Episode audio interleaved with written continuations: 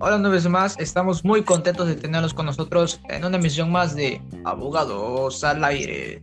Continuando con el asombroso tema de culpabilidad del cuerpo del delito. Sé que se quedaron con las ansias de saber cada elemento de este gran tema, pero espere, espere, no estamos solos. Esta vez tenemos con nosotros a un gran abogado, el cual tendrá el mando el día de hoy. Exacto, pero antes estaremos dando un breve repaso de lo que anterior. En resumen, el cuerpo del delito se tendrá por comprobado cuando esté justificado la existencia de los elementos materiales que constituyendo el hecho delictuoso según lo determina la ley. Asombroso, es hora de ir con nuestro gran invitado. Aret, te dejamos.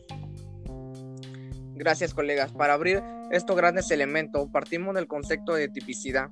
Y tipicidad es la adecuación de la, de la acción a los delitos tipificados en la ley. O sea, el tipo del delito del que se trata, cuáles son sus características y elementos prohibitivos. Al fin de cuentas, todo lo que sea ilegal debe estar contemplado en la ley. Por lo tanto, antijudicidad, cuando se habla de la antijudicidad se refiere exactamente a lo opuesto al derecho, a que un acto en esencia contrario al ordenamiento jurídico vigente. Excelente aportación, colega.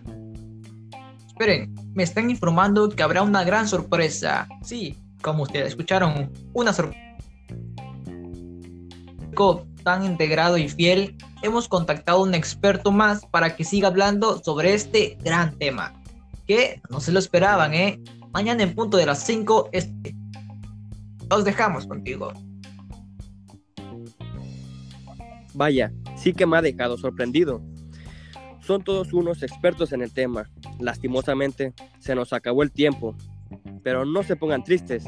Nos vemos el próximo jueves con otro tema más. ¿Cuál será? Descúbrelo aquí, en su programa favorito, Abogados al Aire.